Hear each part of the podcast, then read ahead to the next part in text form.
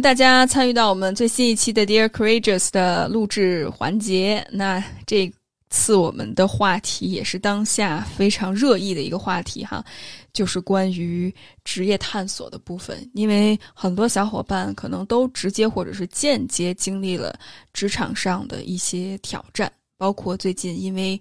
国内跟国际经济形势的变化。所以，很多小伙伴在某一些领域都面临着裁员，甚至是可能会面临即将裁员、可能会被裁员或者已经裁员的这个现实哈。那我相信很多小伙伴都特别有感触，所以在这儿特别想邀请大家聊一聊你近期经历的职业上的挑战。小 D 啊，请小 D 分享。嗯，最近就是我也是。呃，通过在社群里边跟大家的讨论，然后就对职业这个领域吧，还有自己整个工作领域都有挺多的，呃，一些想法，还有对于过去的呃，就职业状态的一些 review。嗯，因为最近我觉得我也是到了一个，呃，可能在职业领域的一个心灵的觉醒时期。就是以前，其实我一直觉得工作对于我来说不是一件特别难的事儿，嗯，或者是相对于我其他的一些领域需要处理的问题或者需要处理的创伤来说，我觉得工作对于我还算比较安全的一个区域，然后也是能让我持续的获得一些。正反馈以及就是能够去获取一些价值感的一个领域，对吧？但是最近呢，我觉得嗯变化会比较大，因为也跟今年的整个大环境有关系，就是感觉现在其实整个国内的职场氛围都是越来越内卷，嗯，加上就是可能整体来说吧，就是这个嗯。招聘的企业和招聘的岗位都在变少，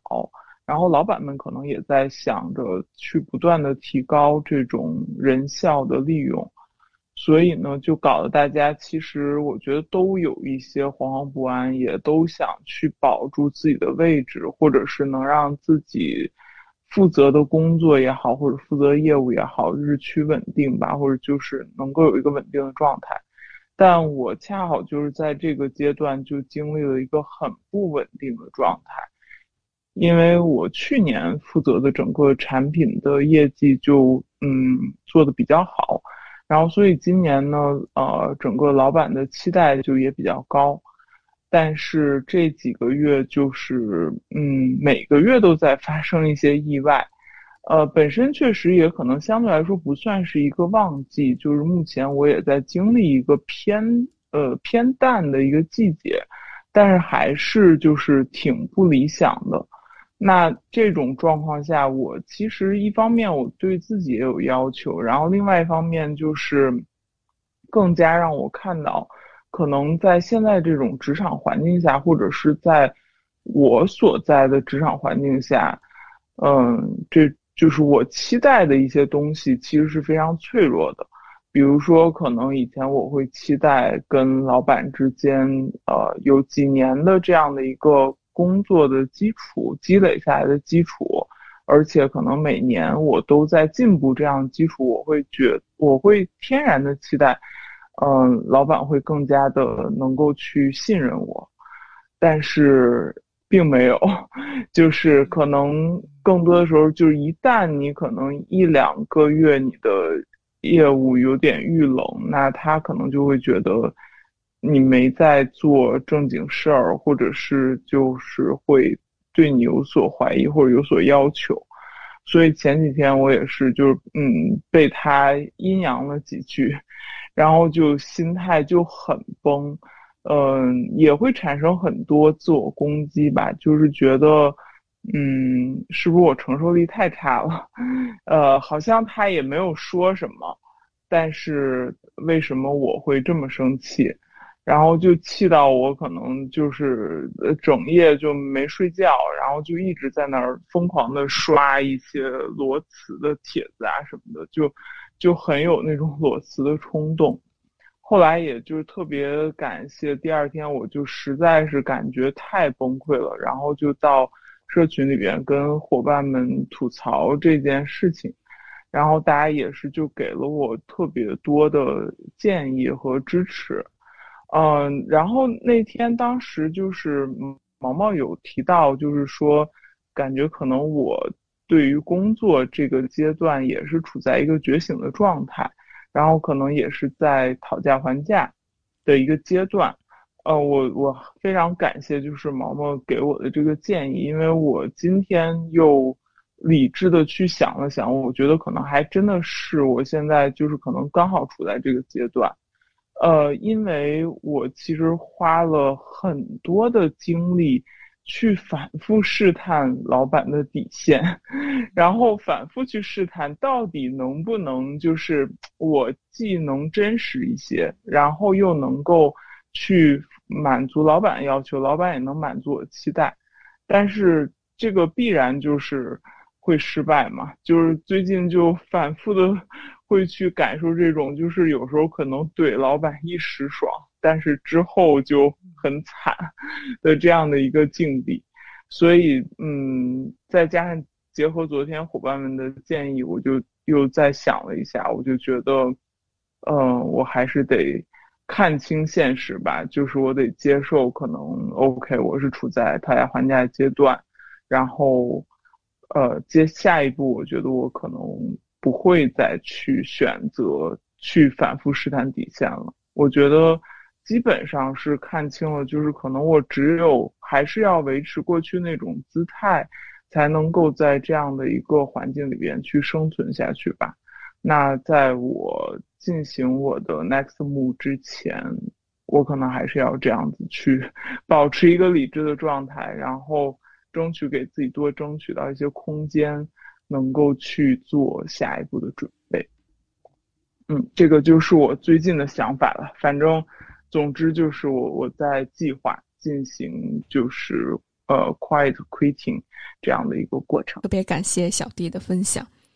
呃，我听了之后不知道大家什么样的感受哈，但我觉得特别有共鸣，就是因为当你真的觉醒之后，可能你之前会觉得特别引以为傲的那种对自己的压抑打压的那种工作模式，基于可能比较竞争。满足外界的期待的这个部分，会越来越没有办法让你维持住，甚至是会让你觉得这跟自己底层的价值观特别的不符。所以在这一刻，真的是一种打破现实、重新去学习、接受现实的一个过程。而刚才小弟分享的这个讨价还价的过程，也是一个特别典型的，就是经历可能情绪哀伤的过程。可能之前自己认为的那种非常理想的、给自己满足感的和价值感的那个那个来源，就是工作，或者是自己可能比较崇敬的这个老板、尊重的老板，可能一下子会意识到，哦，原来对方也不是一个可能特别尊敬他人、特别能够。起码有一个平等对话的空间，好像连这个部分都不存在了。那这个过程真的是需要经历这种哀伤的过程，所以特别感谢小弟的分享。我相信很多小伙伴都能从小弟的分享当中得到一些共鸣。那这个过程真的不容易，去学习接纳，去更好的接受现实，并且寻找到那个节奏感。我也特别期待有机会听小弟后续的分享哈。然后刚才毛毛说自己也有过这个阶段，很理解。嗯，真的很难相信，所以接受现实真的是需要一个过程。谢谢小弟的分享。那下位小伙伴是会飞的鱼，请会飞的鱼分享。那个我就给大家简单分享一下我最近的最近一年，因为我在做职业转型。然后我就想跟大家分享一下我这个转型的过程。嗯，其实我我我我说一下我自己，就是我已经工作有十五年了。然后呢，我最开始的时候是程序员，就是女程序员。然后完了之后呢，我就觉得写程当程序员写代码老没意思，然后我就去就转那个需求分析师。然后完了之后，需求分析师干了一段时间，然后当时后来不是互联网来了嘛，然后我就开始去转型做产品经理，然后我就然后就从产品经理一直干到现在，一直在干产品经理。嗯，然后呢，我其实是在那个一个互联网公司上班，啊，然后在这待了有五六年了吧。然后因为我现在已经真的是人到中年，人到中年之后，你就不得不向这个 外界屈服。我我自己是这么认为的啊，就不管是从年龄层面，还是从经历层面，还是从家庭层面，就是跟年轻人来讲，就是都比不上人家。然后，所以我我感觉可能今年没准就六七月份就会被优化了。就我一直有这个。就是预感，所以我，嗯，再加上公司呢，其实就是从去年开始一直都在不不停的优化人，基本上每每天吧，或者每个月、每个季度都会有人走，嗯，然后其实我其实内心有很大的不安全感，然后从那个时候开始，我就我就觉得早晚会到我嘛，然后我就提前去做准备，然后我就去找了几个行业，然后找完之后我就觉得那个有一个行业比较适合我。然后我就说去尝试一下，然后当时也比较巧，认识一个人，他正好在这个行业里面做的也很好，然后我就说让他让他带着我一起去做，然后因为前期也也不需要什么金钱上的成本，其实说白了最大的时间就是你要去投入时间去学习去经营，然后我觉得我应该还可以，然后我就试了一下，那其实在这试的这个过程当中，其实非常有意思，就首先我我我说一下我的心态变化，就最开始的时候真的是。满怀激情，然后去做这件事情。什么周末，因为我做两份工作嘛，又又在互联网，平常根本没时间捣鼓。然后我就周末的时候，我就挤时间去学习，然后我们写文章啊，反正就搞一堆。然后弄了几个月之后，就是其实，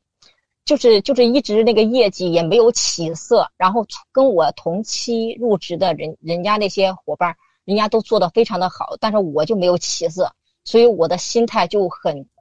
就是很很那个什么，很有点有一点崩，然后当时那个阶段就一直在自我怀疑，就觉得哎呀自己是不是不适合做这一行啊？然后完了之后，为什么别人都做那么好，自己怎么做的那么差？没准是能力不行。然后因为那个过程当中还要有一些 sales 的一些能力在里面。然后我之前我我一点 sales 的能力都没有。我我虽然说我是比较擅长去跟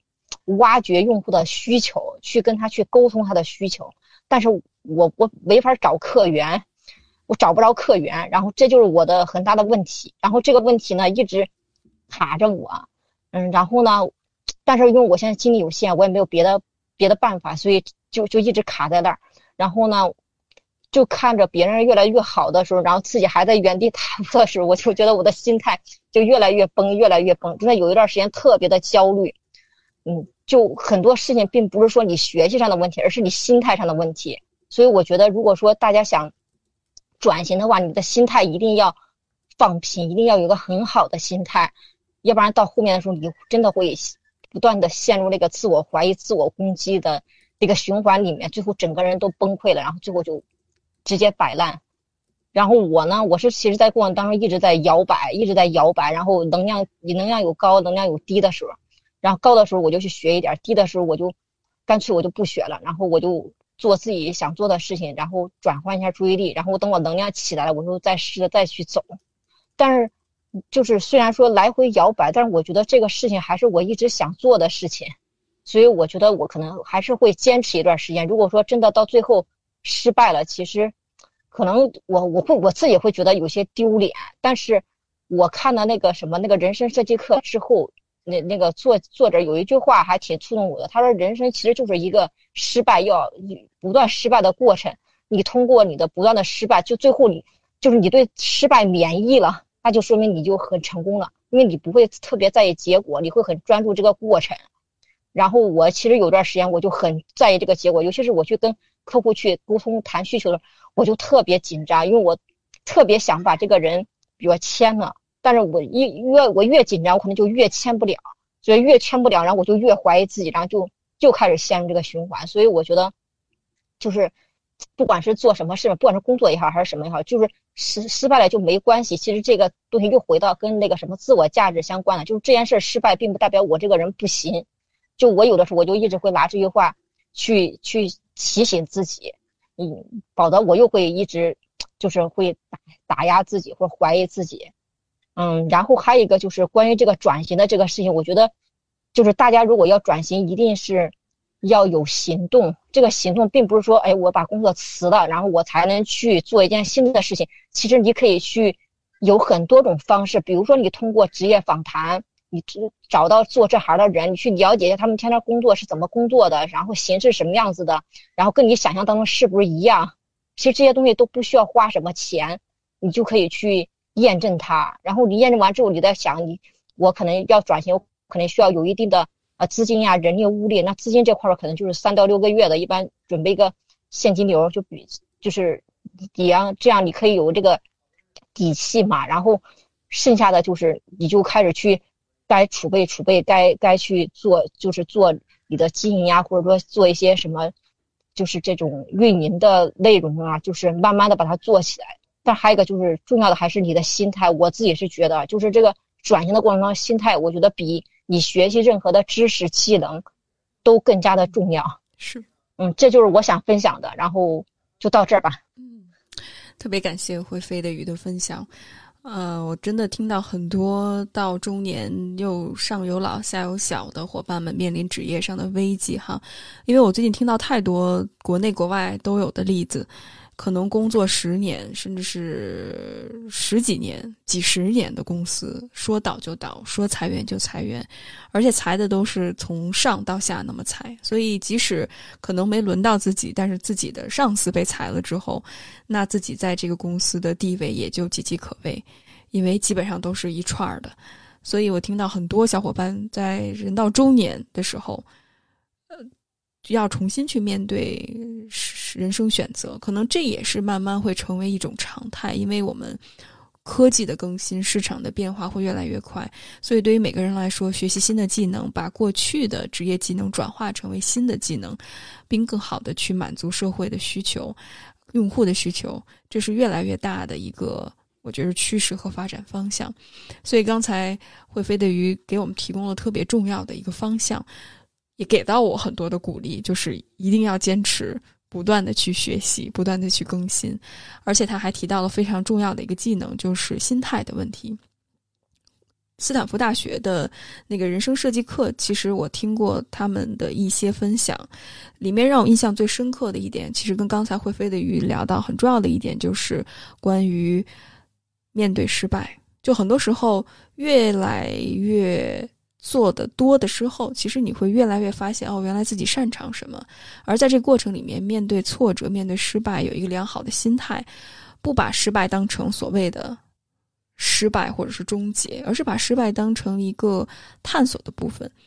或者是让自己能够。更好的去发展的一个必经之路，我觉着这是一个非常重要的部分。而我跟很多像我一样自由职业者或者是创业的呃伙伴聊天的时候，大家也会说到如何能够在一个人的生活里面保持一个工作生活的节奏，并且有一个良好的心态。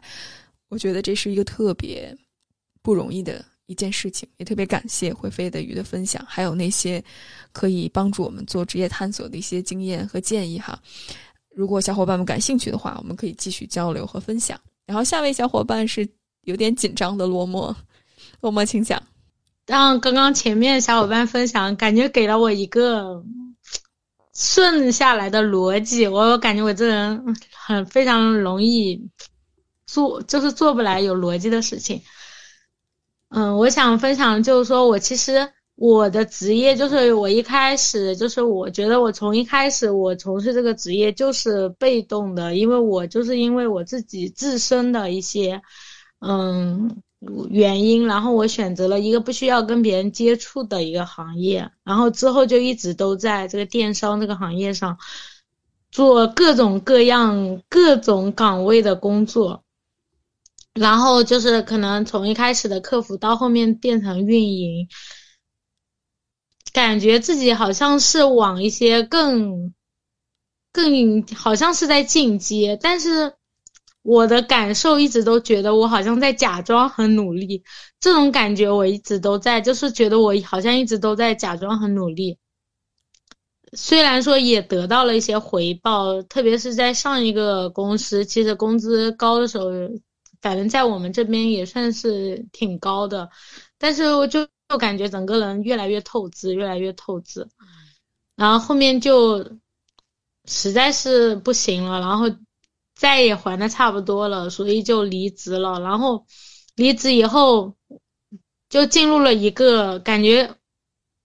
好像自己完全从一个极端变到了另外一个极端。嗯，我看到最近微博上也很火的，就是说，有些人可能说脑力脑力劳动可能觉得太累了，就想从事体力劳动。我其实觉得我差不多，因为我现在做的工作有挺大的一部分就是体力劳动。我刚开始做，我觉得挺开心的，没有任何的压力什么的。但是后面就是这种开心没有持续特别久。好，然后我前两天看了一些相关的内容，我感觉我有整理出来为什么这种开心持续不了那么久。就我整个工作可以说是挺轻松的，然后，但是我能感觉到，就是我所工作。我之前记得我也有分享过，就是我的工作，我比较想要的点是，我说我比较善，我比较让我觉得比较开心的点，就是我可能说我喜欢养花，或者我喜欢做饭。我后面发现它有一个共同的点，都是从零到一的感觉，就是说从可能从一个种子变成一个植。开花结果的一个植物，这样或者说从一个食材变成一盘菜，然后我就发现我其实是希望我自己是可以在这个工作当中获得一些成就感，然后另但是我现在的工作就没有办法给我。另外，我感觉我也是很希望在工作当中可以有一些自主性。就是我可以自己去决定很多的事情，但是我现在的工作当虽然好像是有，但是感觉头顶上一直都有一个，就是你能感觉到你看上去好像没有东西在束缚你，但是你能感觉到你整个人是很被束缚的。所以我能，我就是。感觉把我整理了一下，我为什么对现在的工作那么不满意？虽然说好像我现在做的工作没有什么压力，但是他也给不了我什么成就感，然后他也让我觉得我的自主性非常，嗯，就是我没有什么自主性，因为可能我所有的事情都需要跟谁谁谁谁谁汇报，然后我也其实决定不了什么东西。所以我感觉就是因为这些原因，让我越来越觉得，我好像这个工作让我越来越不满意。就像我之前在群里分享的，就是好像我，我本来觉得平平淡淡的这样子也能过，就跟那个什么结了婚过一些平淡的生活的夫妻一样，但是突然有一天就看。就感觉自己脑子里突然明白了很多的，或者说想到了很多的可能性，然后看对方就越来越觉得，嗯，他好无聊啊，就很难再继续跟他坚持下去那种感觉。但是我自己会觉得，我这一次很很想离职，和我之前想离职，我的整个整个人的。就是会目标感，或者说我会更能清晰的明白我为什么想辞职，以及我辞职以后我的方向是什么。虽然我在这个过程当中非常非常多次的一直困扰我的点，就是我的我感觉可能还是像前面小伙伴说的，就是自我价值感的问题，就是不确定自己是不是真的可以靠自己的能力赚到钱。虽然好像有展示自己的一些。优点或者说一些自己觉得比较擅长的东西，但是它具体到底能不能变现，这个其实就是还是挺困扰我的，或者是说可能就是可能你没去做之前，你这个恐惧就一直都在。但是就像刚刚前面一个小伙伴分享的一样，这个事情感觉我们就是得一步步去做吧，所以。我自己觉得，虽然我现在还是很慌，但是我我会愿意给自己时间，然后慢慢来。我觉得总有一天我会成功，或者不能说成功，但是我觉得我慢慢的会知道我自己到底想要什么样的生活和想要从事什么样的工作。嗯就分享到这吧。嗯，特别感谢落寞的分享。嗯，刚才落寞所说到的那种假装很努力的那种状态。我觉着我特别有共鸣。我想到之前我在互联网公司上班的时候，就是那种感觉，好像你特别的忙，但是你真的忙了什么？有多少收获吗？好像也没有。因为我觉得，特别是在这种大的公司里面，你的职业属性可能就是完成这个产业链上的一小部分，所以对我来说，可能我就是一种输出的过程。而很难有输入的过程，而且我可能不太了解整个大的这个体系是什么。当然，我之前也有在某一个公司工作过，然后不断的被轮岗，然后大概知道整个链条是什么样子。但是你会发现，其实我觉得现在，特别是这种竞争压力比较大，还有更新换代比较快的公司，大家公司的目的并不是真的想要去培养一个人。或者是想要去，呃，给到这个人一些职业上的训练，而更多的是让这个人是否能更好的去满足这个工作的属性。如果没有办法满足的话，就很快就把你刷下去。所以，这种培养的这种属性，我觉着，起码对我我自己在互联网这个产业里面工作的话，我觉得这个东西。并不是特别的突出，特别是做内容的方面，就一直是处在一种内耗的状态下。所以刚才落寞所说的那种消耗、假装努力，我特别特别的有共鸣。所以，当我真的意识到，哎，好像这个部分不是我想做的时候，我跟落寞一样，也经历了一些探索的过程。所以刚才落寞的分享，真的是特别让我感觉到。哇，好有共鸣！我一开始工作的时候就是这个样子，只不过后来因为被裁员，然后开始去重新去想到底这个怎么回事儿，这一切到底我想要什么，然后开始慢慢去探索自己职业的发展，才会有一个可能性。但是这个过程特别的重要。同时，我也听到，呃，比如说小弟说到。真正有创造力和可迁移能力的人，在市场上永远不可被取代。我们之前所说的都是，哎，什么样的职业更值钱一些？但是我们很少去聊，那我们什么样的能力是持久不变的，是真正满足人的需求的？我觉得这可能真的得回归到人的需求上来。包括霍菲的鱼也说到，在一个行业要深耕的话，至少需要五年的时间，所以有些事情真的不能着急。我也非常认同这一点，深耕特别重要，但同时找到一个深耕的方向，有一个大的，有一个大的远景，就是到底什么样的职业或者是什么样核心的技能不会在短期之内被替代？我觉得有这样的一个 vision 也特别的重要，这样才能够感觉在忙忙忙忙忙，你忙的是对的方向，而不是忙忙忙忙的错的方向。我觉得这也挺能。我觉着这是我的一些想法吧，同时我也特别认同毛毛所说的，呃，年轻人太苦了，他们所得到的付出，他们付出和得到的很多时候真的不能成正比，这一件事情我也特别的认同，所以特别感谢小伙伴们的分享哈。呃，落寞说还有忘记说的，有没有什么想补充的吗？落寞。嗯，谢谢雨薇。我想说的就是说，我之前一直觉得我自己是不是在一些事情上是没有能力。我后来明白了，其实是我对这件事情不感兴趣的情况下，我觉得我的很多能力好像就被压制住了。就是我对于这件事情，我完全不想去思考怎么去解决它。我想的是怎么样我才可以全身而退，我怎么可以不做错，而不是说我怎么可以做得更好。嗯所以，我我的感觉就是说，我可能缺的不是能力，而是说我是对这件事情热情和我想要钻研的那个内驱力。是的，是的，哇，特别感谢落寞分享的这一点，因为我觉得大部分的时候，我们都是想怎么更好的完成工作，甚至是我看到阿索跟多尔的分享，很多时候可能这个项目都不由自己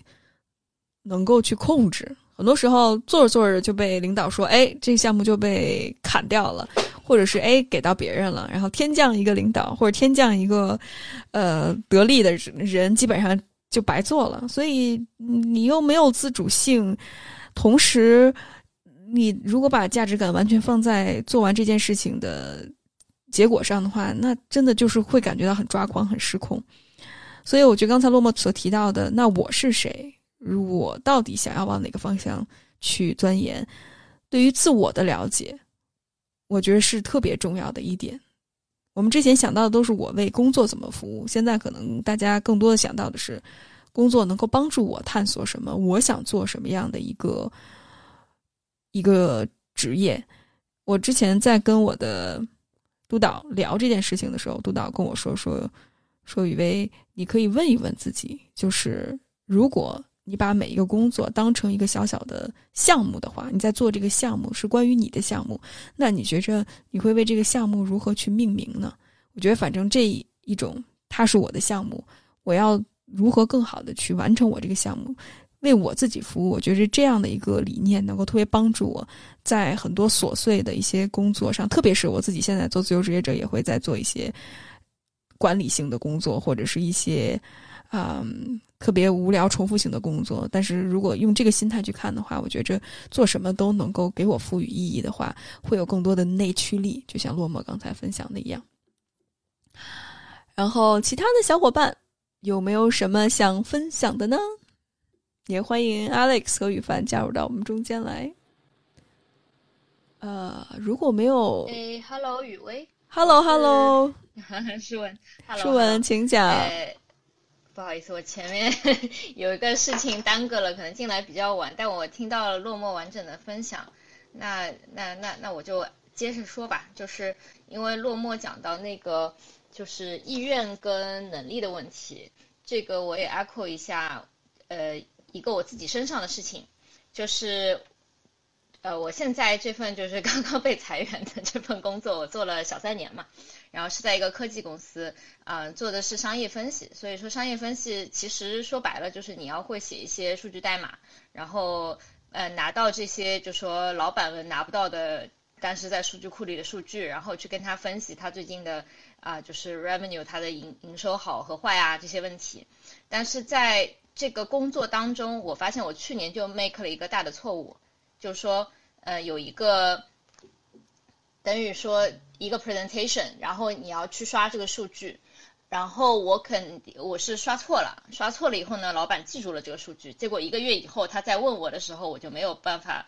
就是把这个就是纸包不住火嘛，就就就等于说抖出来了，抖出来他就非常生气，就这样一件事情。那那这件事情其实也发生在上海封城的当中嘛。所以就是 double down 等于说双层的一个压力，就导致了我当时就去找过心理咨询公司的那个呃 EAP 项目，就是去问我是不是当时就要被干掉了，就就很恐慌。但是我跟咨询师梳理的一个点就是说，那我之前在。就是做这样类似的工作，其实有好几份了。我也不是一个职场新人，而且我在前一家公司在做乙方的时候，是以做这些分析非常精准，老板到最后如果只选一个人会选我著称的。那我为什么到这份工作会犯这么大的一个错误？后面就发现。这个问题就在于我这个老板吧，就完全把人当工具人，就说他用得着你的时候要的非常急，就是 right now right here，然后可能晚上五点半跟你说，第二天早上九点钟就 present 了，而且你那一趴还不是最重要的，只是说他需要你很工具人的算对，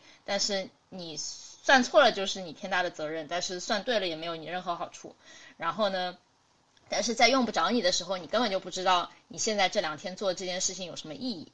就是在这种情况下，就说到洛莫刚才讲的那个能力与意愿的问题，这个不是一个能力的问题，而是在这样子一个交互当中，很难有人有意愿长期的像一个螺丝钉一样的。我觉得这个事情绝对是 ChatGPT 做的会比人好，是 它三秒钟就能反应了。但作为一个人，你在长期的在这样一个得不到正反馈，然后呃出了错都是你的锅，嗯，然后在不停的就是。等于说就是要猜老板今天是什么心情，今天这个事情，今天我要背多大的锅，今天他的重心如果他像个龙卷风一样卷到别的人那边去了，我今天是不是能划水？就不断的做这种 short term 的这这个 strategy 的自我调试当中，这就是我过去的三年，所以我就想想想 echo 一下说说这个点，对，嗯嗯，谢谢谢谢舒文的分享，不知道现在你感觉怎么样？经历了这一切。我现在好一些，因为我早上又找我咨我的就是文文的咨询师去聊嘛。我我觉得我可能对于被裁员这件事情的很多情绪的 baggage，现在开始在慢慢处理。就是呃，我也把不是我老板的责任，就是可能是其他我生命当中的 male figure 或者 authority figure 的责任去拆开来，就是不要都堆到他一个人身上。这个是我可能自己需要做的功课。啊，然后今天如果聊职场话题的话，我也想跟大家讲一下，我最近我还没有思考好吧，因为我希望在呃社群小伙伴知道我就 马上要婚礼了嘛，所以我也是希望婚礼以后我再开始这个就说职场的探索，但我就梳理了一下我自己到目前为止的职业发展，呃，一个比较幸运的地方，可能也是不幸的地方，就是我一直是在不同的大机构里面。其实差不多看了挺多大机构了，就从呃主要是欧美系的，就是从国际组织到呃大的乙方呃咨询公司，然后到呃国内的国内的互联网巨头，虽然待不住啊，就待了三个月就撤了，然后到美国的一个大的互联网公司，就是都是有名的那些机构，所以我看到的一个现象，就包括雨薇刚才讲的，就是公司培不培养你，这个年代已经不要。呃，想公司会培养你这个问题了，公司没有这个钱，也没有这个能力培养，这个是我当时在第一份工作的时候，我就会很觉得不公平的，因为我会觉得我进了一个很很很大的机构，然后老板应该要就是培养下属啊，或者说给我们一个培养的路数，但是我当时的老板其实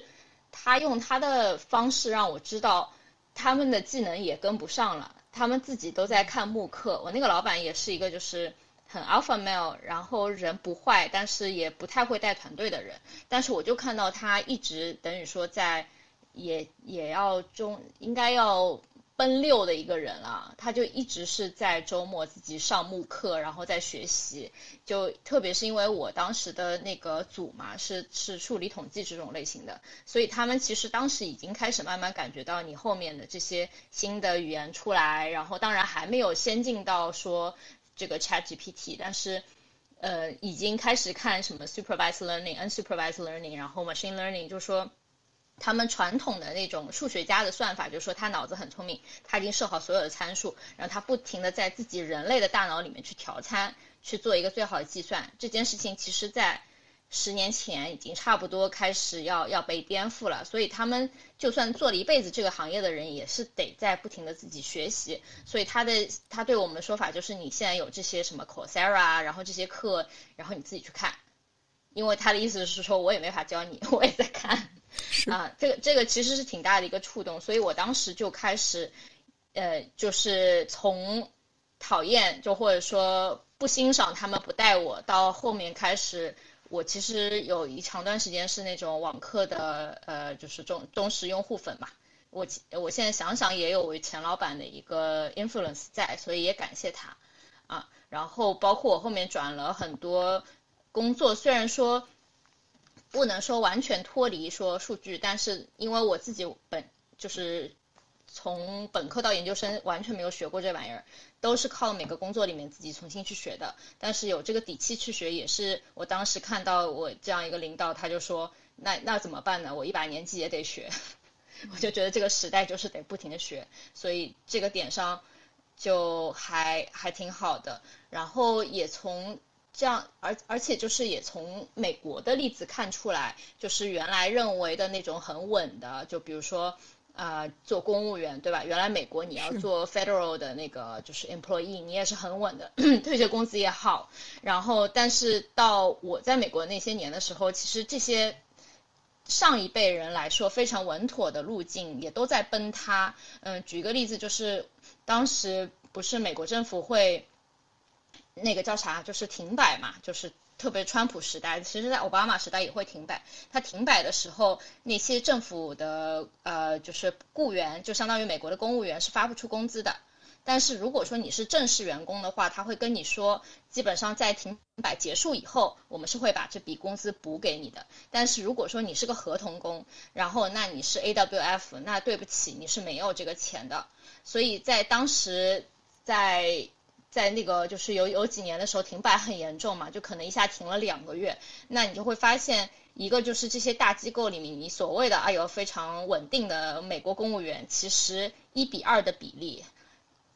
二成就是只有只只有百就是只有那个百分之三十三的人，他其实是正式工，就等于说编制他们也很少。新来的人那百分百分之六十六的人也都是没有编制的，也都是手停口停，也都是那两个月就是又没钱又苦，就就这样一个情况。而且包括我当时供职的那个国际组织，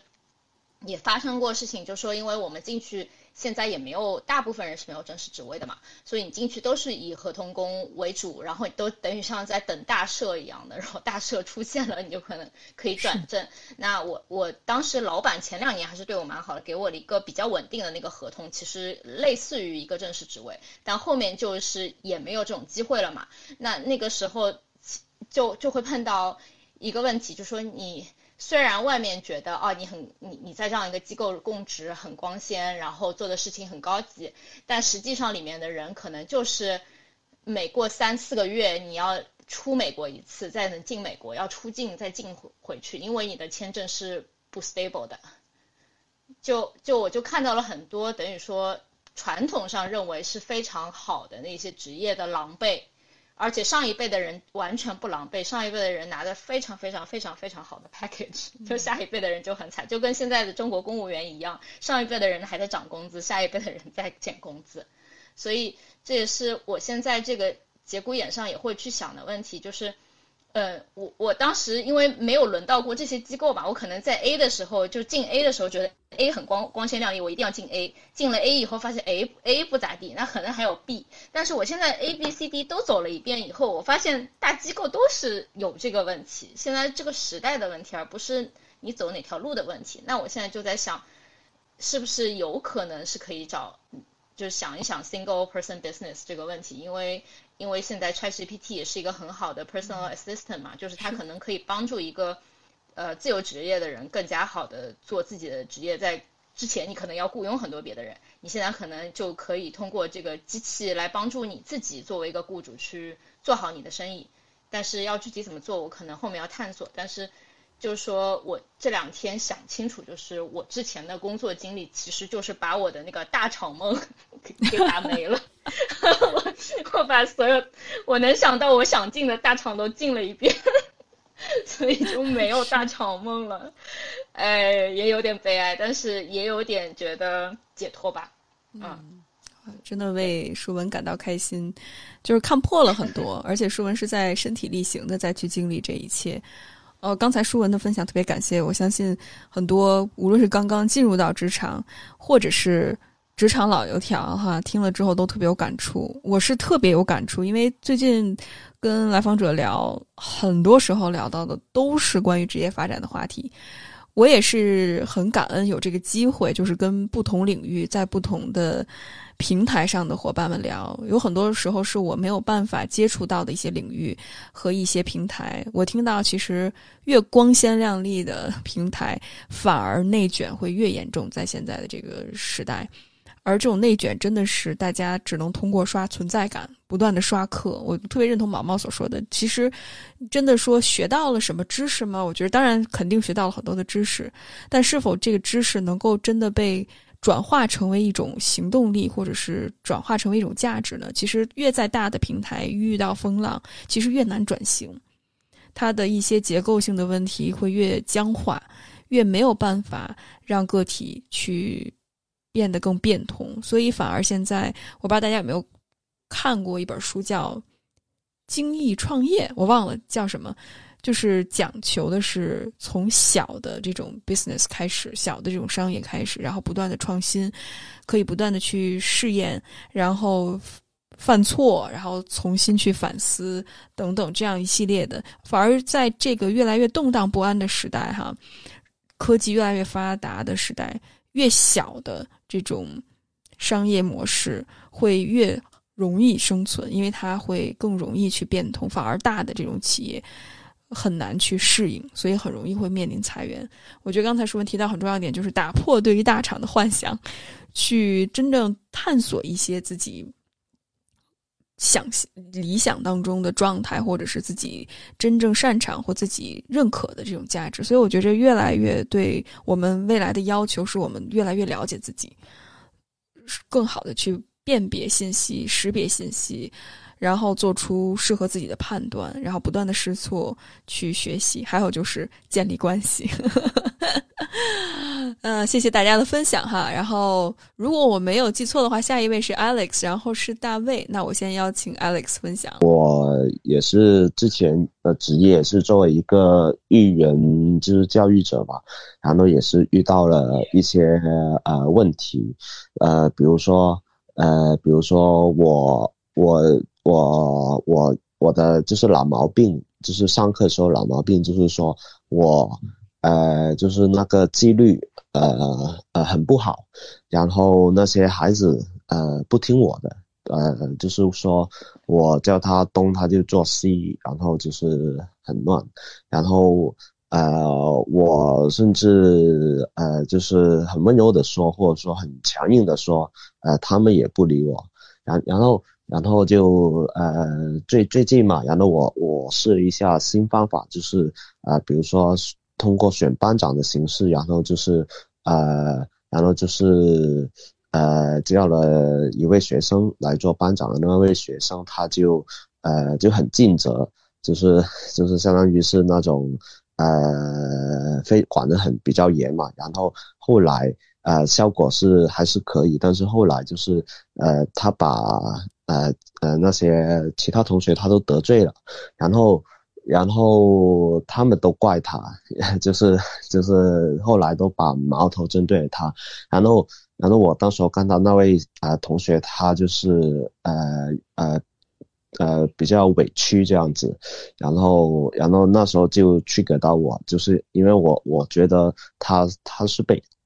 他是被霸凌了，被欺负了。被孤立了那种感觉，我我我我我很难受，因为因为我我小时候也是啊这样子的一种状态，就是我很难受。然后我把这件事情分享到呃呃就群里，还有那个其他的一些啊教育群里，然后那些教育群就就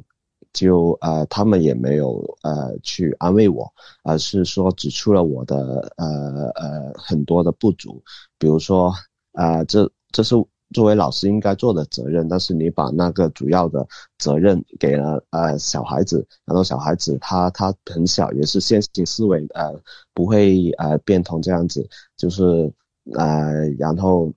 然后又又说到我以前就是那个性教育的那些问题上，呃就是就是觉得我一方面就是不够专业嘛，因为我我很多资质都。没有，还在还在还在考，然后另一方方面就是我呃我就是因因为我我也不去采取呃很很什么很有效的措施，就是觉得比如说就可能我的观念吧，就觉得我太啊我还我以前也是被打骂的，所以我我不想对孩子进行就是凶他们啊或什么样，然后就是。就是觉得我把创伤的模式，呃，就是延续下来，就是延续到啊育人啊育，呃教育的过程中，然后这样子其实是会把创伤留给孩子的，呃，这这个问题就是就他们就觉得，如果说呃一个有创伤的呃教育者，他很有可能教出有创伤的孩子，那那这句话就是这些事情让我就是去给到我，就让我。呃，很很很难过，很呃，就是不舒服，就是可能就是呃，就攻击到我的自我了。所以就是我我那时候就就想到很多，因为因为一方面的确我我我有很大的责任，然后呃那孩子呃比较受委屈，然后另一方面就是就是我觉得我我以前就是也很喜欢这种育人助人人的这种呃行业，就是我我可能我想为什么这么喜欢，因为一方面我有创伤，另一方面就是我很想证明自己吧，就是呃就是证明自己，我我是一个有有爱的人，或者说就是这些就是有有耐心啊，或者说呃呃就是有就是想证明自己这方面。呃，然后，然后，其实，其实，呃，我意识到就是这样的一个，呃，一种模式，其实，呃，就是打破了，就是其实也对我的一种，呃，呃，幻想，还是说是什么一种打破吧？就是，就是我就觉得，啊，这是我我很想去证明自己，还是说很想去。去去学习什么？但是但是其实像育儿，它跟成年人的工作是很不一样的，就助人还是育育儿这方面，因为因为就是很 close，然后就是很很亲密，或者说就是呃不不同成年人的工作，就销售啊，还是说客服还是什么样，就是您尽管犯的错，就是成年人他可以承受得来，他是有边界的，呃呃，他也不会带到呃这么。啊，内心深处的东西，但是像助人啊、育儿啊那些，其实可能呃一个小小插曲，它都可能会改变呃，就是那个呃受帮助者或者说孩子的一个影响很大。就是像以前的呃心理咨商师对我说，就是 可能养育儿子的。养养育孩子的时候，就是可能孩子摔倒了，父母去扶他还是不扶他，还是说什么话，他都对他孩子有很大的一个改变。所以就是，呃，我想，呃呃，我到底到底以后就是，呃，用不用要做这个工作呢？还是说是，呃，以后再找其他的可能性呢？其实，呃，我在想，就是自己的，呃，就发现自己不少的。呃，一些一些可以探讨的地方吧。嗯啊，是的，就这样，谢谢。是的，谢谢谢谢 Alex 的分享。哎，的确是，我觉着助人工作其实面临着双重的压力。一方面，你面临很多，比如说，特别是跟小孩子打交道的话，你会发现自己有很多的投射需要处理。这也是我觉着很少在助人工作里面所提及到的。就是小时候你没有获得到的一些爱与关注，甚至是旧有的模式，你越想要不去那么做的时候，反而越会重复相同的模式。那是因为，呃，很多时候我们会在无意识当中把过去所习得到的那些模式带到现在的工作当中来，所以这绝对是一个自我疗愈的一个过程。当你帮助他人的过程里面。助人者自助的一个过程，所以其实这要求助人工作者需要很强的这种觉察能力，不把自己的创伤、不把自己的需要投射在对方身上，同时其实也面临外界对自己的一些评价，特别是呃，如果对方比自己更高一个权力的位置，或者是对方他在不理解的情况下会对你进行指指点点的话，那这也需要我们有一个最基本的评判。所以这个部分真的需要探索，也特别感谢 Alex 的分享，也希望你能够慢慢去找到那个答案，找到更适合你的那个目标和方向。嗯，那下一位小伙伴大卫，请分享。其实我觉得我最想探索的还是我跟职业的关系，或者说就是工作对于我来说到底意味着什么。我我感觉就是这个问题，就在我工作之前是从来没有去想过的。嗯。因为我在读书的时候，其实我当时是就是抱着一种很天真的想象，是想去读博士的。然后就博士可能念了一年一两年的时候，就感觉，嗯，就就是感觉当时做的所谓的研究，就是其实只是为了发 paper 嘛，然后就觉得特别的无聊，然后好像也解决不了什么问题，然后后来就放弃了，就就是退学了，就是嗯，还是去找工作了。然后，但我经常会，就是反过来想这个问题，就是我是不是，嗯，太在乎那个目目的？就是我经常会，嗯，怎么讲？这样去，呃呃，责备自己吧。就是也许也许在读书的过程中是可以去，呃学习一些呃比如说写论文的方法的。但这个的话，我就会想到我嗯就是之前这份工作嘛，因为我现在也是呃刚刚辞职不久，然后因因为那份工作也对我是带来不了任何的意义感吧。然后但是我又会想说，那我是不是应该从工作中去学习一些职场的政治学或者职场的厚黑学呢？嗯，就是我会发现我经常的去陷入到这种 奇怪的思维逻辑里面去，然后，但是我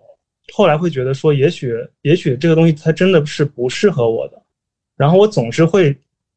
去想，为什么别人可以，而我不行？就为什么我会和其他人想要的东西不一样？那我现在的话会觉得说，也许我就是要接受这一点，就是只去做我真的想做的，或者我去擅长的。这个部分，那就是因为去年，去年的话，去年的话，我在上一家公司，其实也刚好就是做了一段时间我比较擅长的东西，然后做的也还可以，但是因为我就是前两年吧，就是积就是积累了一些比较差的绩效结果，所以我就是即使去年做的比较好，但是。也仍然就是没有办法留在那个部门，就是因为整个公司的一些政策还有导向，就是说一定要让我再去另外一个部门，就是感觉就是在逐渐的被边缘化吧。然后当时我就会觉得说，嗯，因为当时面临着一个合同续签的问题嘛，然后当时就会心里有一些恐惧，就是说我一定要先保证我的合同能能够续签，我就不知道为什么就是有一个这样的执念，就好像是。为了证明一个事情，然后结果就等到今年，就是我续签成功了之后，反而就完全没有再想要继续下去的这样的一个动力了。然后，所以也是在嗯，就今年的二月份嘛，呃，跟领导提出了要离职。所以，嗯，我会觉得就是在就因为我之前也是在大厂嘛，我会觉得在大厂就是即便嗯。就是自己，就是证明了自己的能力，仍然是会被威胁到的。就是，嗯，就是个人的能力可能是，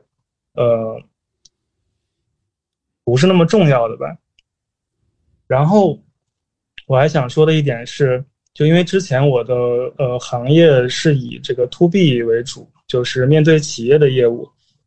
然后，因为呃前一段时间大家在讨论这个。嗯，职业职业探索的时候讲到了一个，就是要去，呃，挖掘一些就是人们的需求嘛。然后这个东西，我觉得在做 to B 业务的时候，就是是根本看不到个人的，因为就是都是在呃做企业之间的生意嘛。然后因为这个这这一点，我在刚刚进入这个公司的时候，就当时就觉得很困惑，就是说，嗯，就是不知道做的这些事情是为了什么，因为完全看不到我，呃。做的工作最后的结果，呃，是用来做什么了？就是完全就是大海中的一粒灰尘的这样的一个感觉。然后那之前大家大家讲到说要去，呃，要去要去挖掘，就是目前人们的需求。因为我在想，就是就是即使是做企业业务，但这些这些收入这些钱还是从个人来的。所以我会觉得做做 to B 的这个事情是很难去找到这个嗯价值感的，所以我会觉得嗯后面的话也是希望自己能够在就是和人相关的一些事情上去做一些更多的探索吧。嗯嗯，这个就是我想分享的，谢谢，谢谢谢谢大卫，也特别感谢大卫的分享哈，从第一线分享出来。其实对于大厂的迷思，还有对于自己的认可吧，我觉着很多伙伴，特别是离开了那个光环，这是一个非常勇敢的一个决定。而只有自己最清楚，可能自己最想做的事情是什么，并且坚持自己的需要，然后去发展自己更认同的价值观的一些。职业发展的路径，我觉得这才是未来的趋势吧。所以也特别希望大家小伙伴们，如果有这样的一些意愿的话，能够从今天晚上伙伴们的分享当中，能够得到一些力量、勇气，让自己知道自己不是孤单的。其实这个世界很丰富多彩，也有不同更多元的选择。那因为今天时间也差不多了哈，有没有小伙伴想说两句的？最后，哎，看羽凡在举手，羽凡请分享。我今天下班太晚了，然后我最近工作确实就是老是 老是跟就是店长就是跟店长的沟通出现一些问题，他说了一些话，我就老是触动我，然后我就老和他。杠起来，然后同事在旁边看见了，就经常劝我不要跟店长杠，因为店长本身他有资源，而我去这个健身房工作的原因就是